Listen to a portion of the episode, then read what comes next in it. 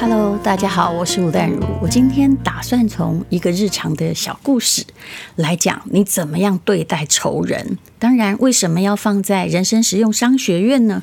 因为里面有讲到经济学的赛局理论。赛局理论有一点难，在我十几年前第一次念商学院的时候，我是听了一整堂课，非常认真，后来才很不好意思的问同学说：“不好意思哦。”老师刚刚在上面讲的那些数字是怎么来的？那你最好也不要管，因为管完哦，天就亮了。我会尽量的用语言来说出，对待仇人原来也可以建立一个数学模型，这就是呃纳许理论。纳许曾经得到诺贝尔奖，但是呢，他很早很早就疯掉了。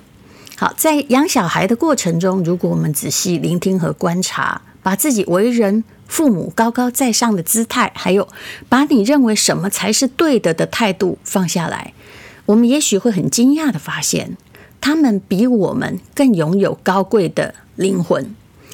那前几天晚上呢，小熊回家，他告诉我说：“妈妈，我把我拿到的《鬼灭之刃》的限量品送给阿花了。”因为阿花很想要，而阿花很高兴。阿花这个名字我听他说过很多次，啊，我现在不说他是男的女的哈，因为这是他的人际关系，我不要涉入他的课题。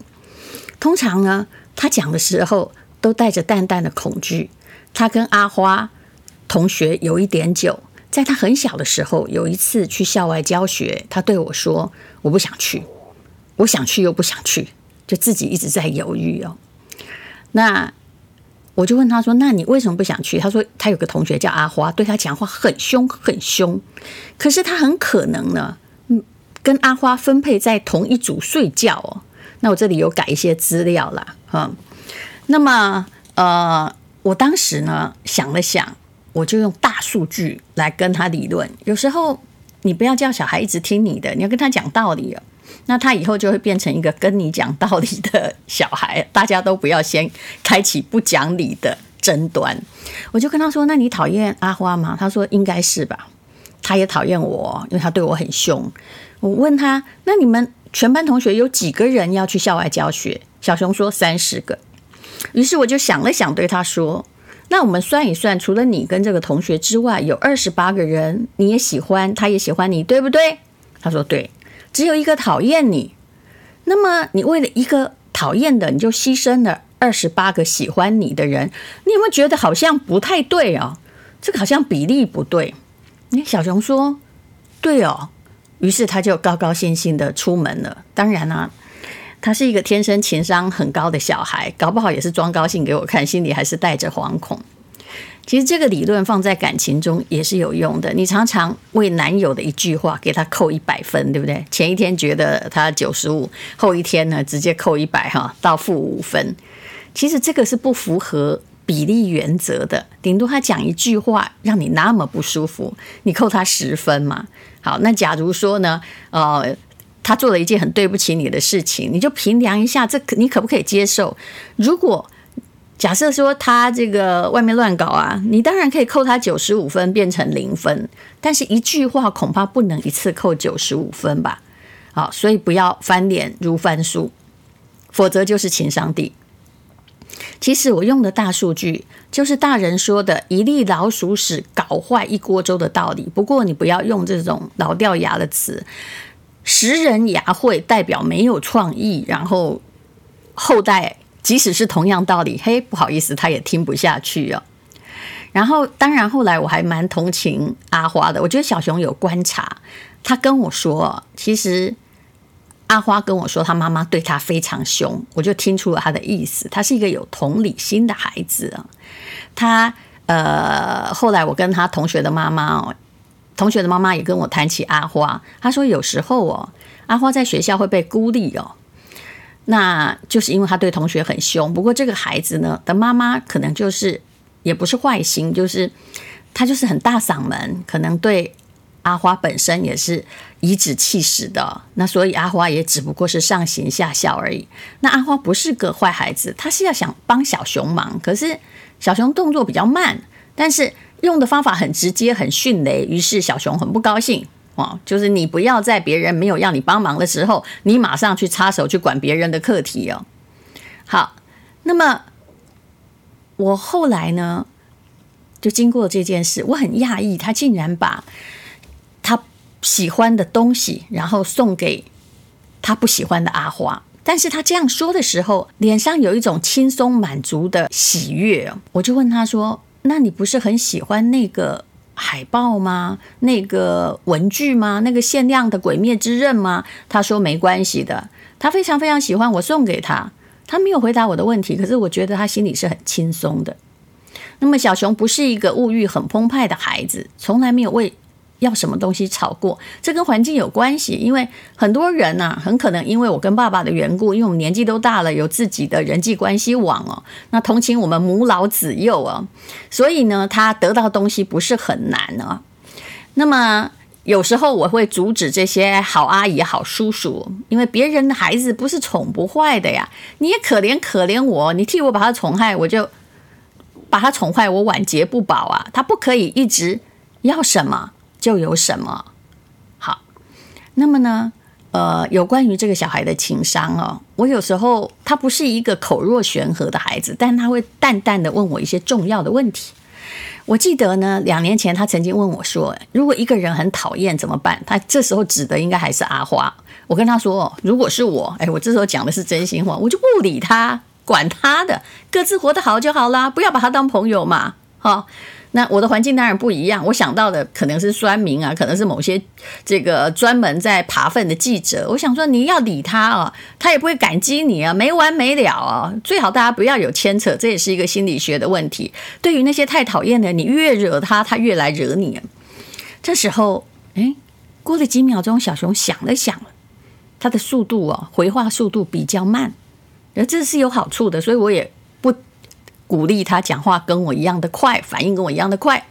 小熊淡淡的跟我说：“妈妈，这样你会没有朋友。”其实我愣了一下，我觉得他讲的话有道理。那么我后来就懂了，他把限量品给阿花这件事了。他虽然不能跟阿花适应的很愉快，他后来告诉我，他还没有真心很喜欢阿花，可是他不想，不想阿花。继续讨厌他，或者是继续对他凶，所以他的脸上出现的是一个化解冰块的高贵的笑容。这种笑容啊，让活了很久的妈妈自己觉得很羞愧。不过呢，我的结论跟你想的不太一样。一，我先来讲，呃，有关于心理学或内心的认知。我先不要讲经济学。怎么样对待仇人？其实每一个人都有他的个性，来自先天哈，但更重要是后天。像我这种从小打怪打到长大的哈，其实我是靠着反击力很强，还有个性很坚硬活下来。其实我本质应该没有这么坚硬。我不喜欢被欺负，不然我当时就不会去念法律系。那我也不可能变得跟小熊一样的温柔，因为真的是环境的问题，那就不是我了。我也会变得很别扭。可是我非常欣赏小熊有耐心去用自己的方法去解决情绪困扰，他用温柔的方式达到他所要的东西。可是人世间很多东西是可以靠温柔的方式解决吗？我不认为啊。当然，我这里不是指的是小熊，我指的是大人的世界哦。那么。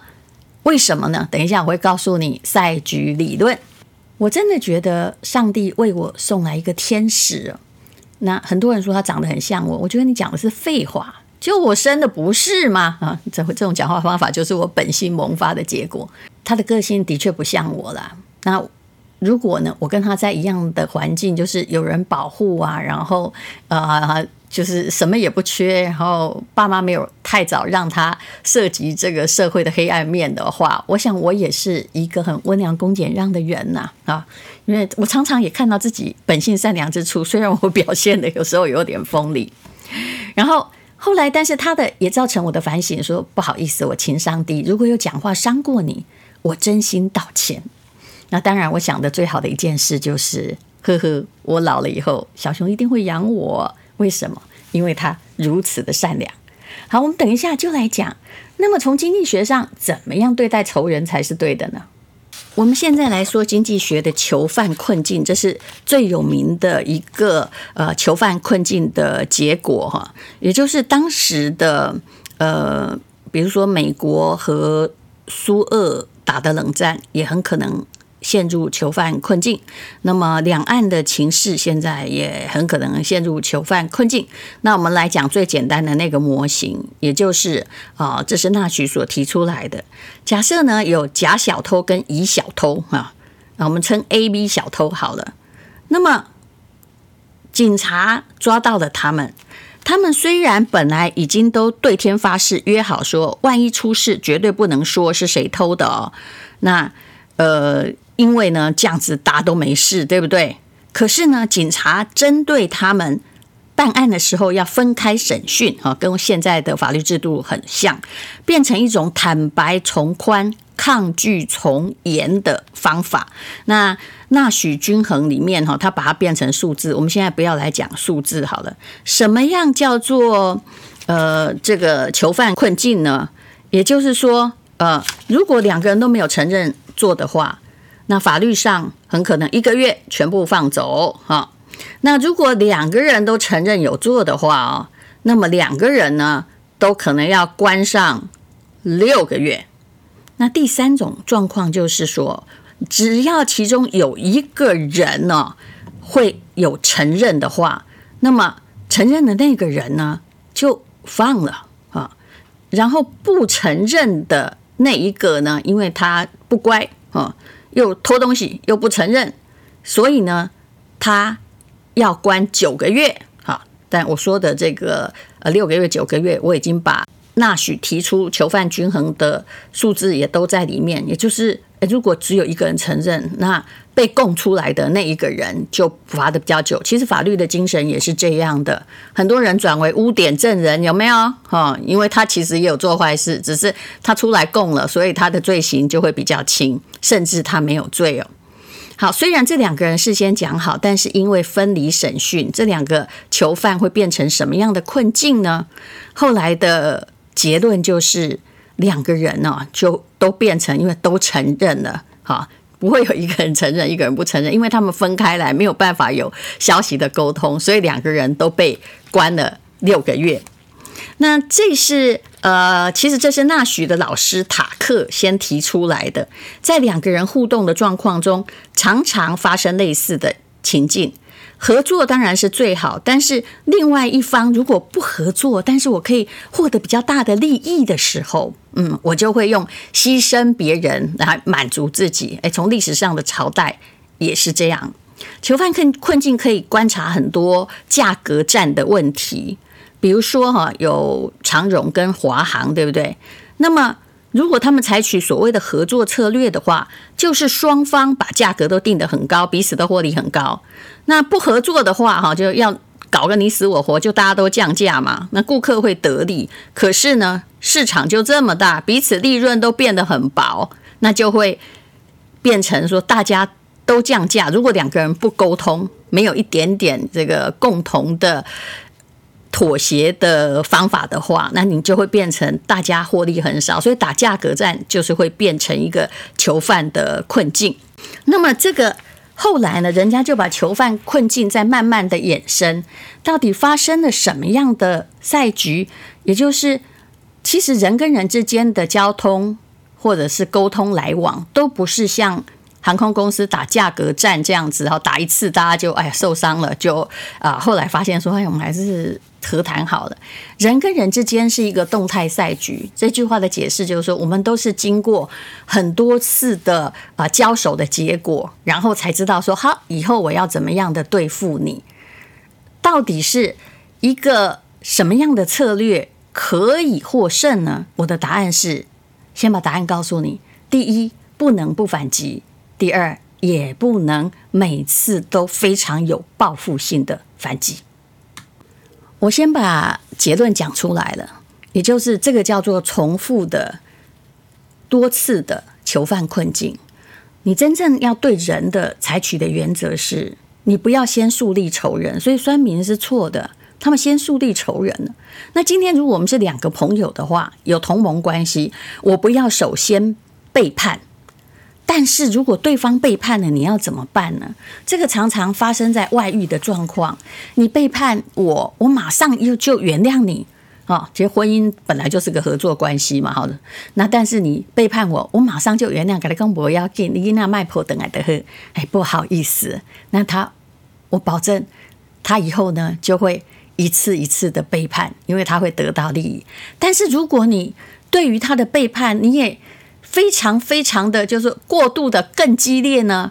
那答案就是大家一定一翻两瞪眼啊！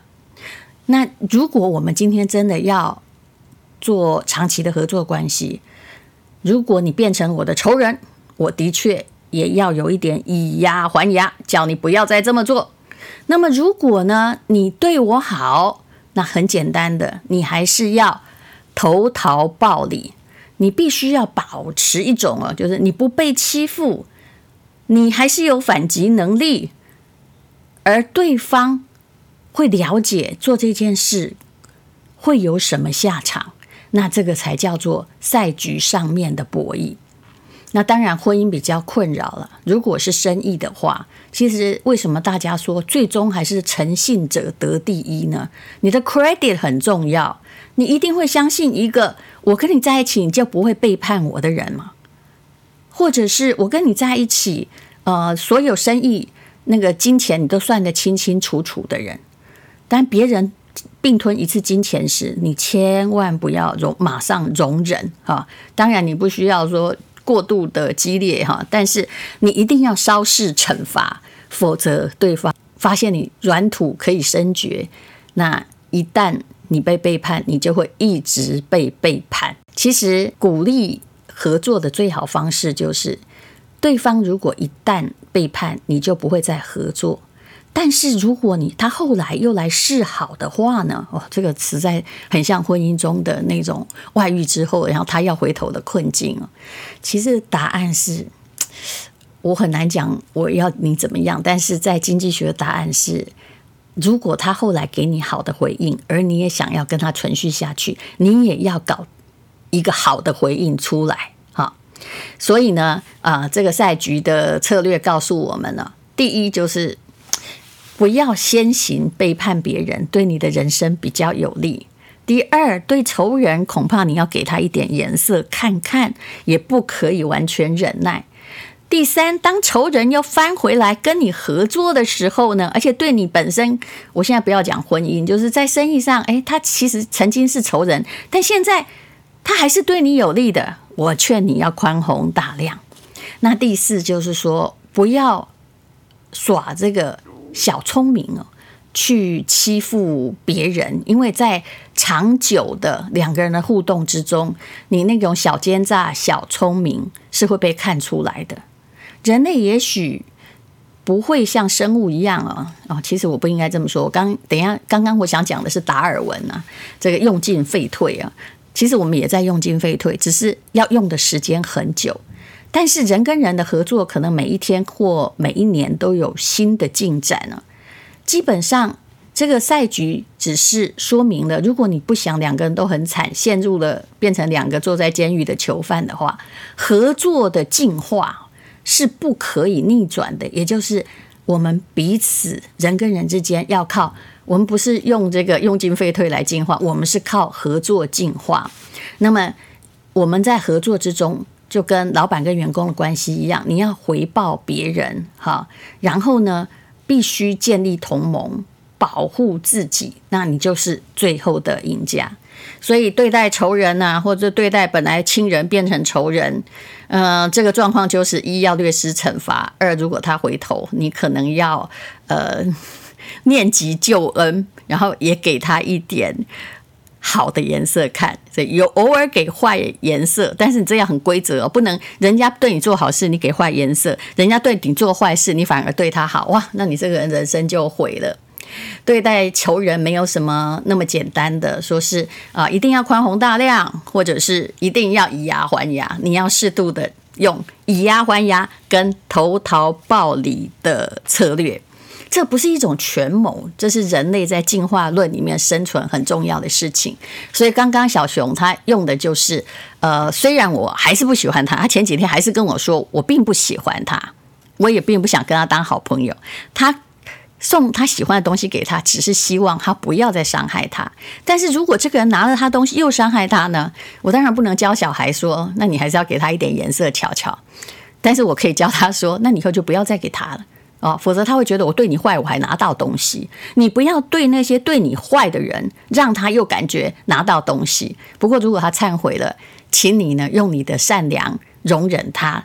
再度接受合作，当然，这一个背叛的人其实是没有第二次背叛的机会。那有时候你会在感情中看到，哎呀，我一再背叛，我都忍耐你，那你为什么还这样？呵，不好意思啊，如果他一再背叛你，一直忍耐你，他就会一直这样。好，这就是经济学跟人际关系中这个囚犯困境的结论。那现在大家应该把我用完全没有数字来讲赛局的均衡。我想，我们大家应该都清楚了吧？无论如何，任何在婚姻、事业还有做生意的合作上，千万不要变成囚犯困境。什么叫做囚犯困境？那个结果叫做损人不利己。利己的事你可以做，人家利己，你要给予回报。但是损人而不利己的事情，其实你要想长远一一点哈，做了一点意义都没有。所以我常常说，有时候酸明自己的人生，或者是那些嫉妒你的人啊，或者是那些专门在打击你的人，他不会活得很好的。为什么？这不是所说的这个因果循环的报应，而是他证明了他自己是一个不可以信任的人。他用他人生最多的机会成本来做对自己无益而损害自己的事。所以人生怎么会有出息呢？谢谢你。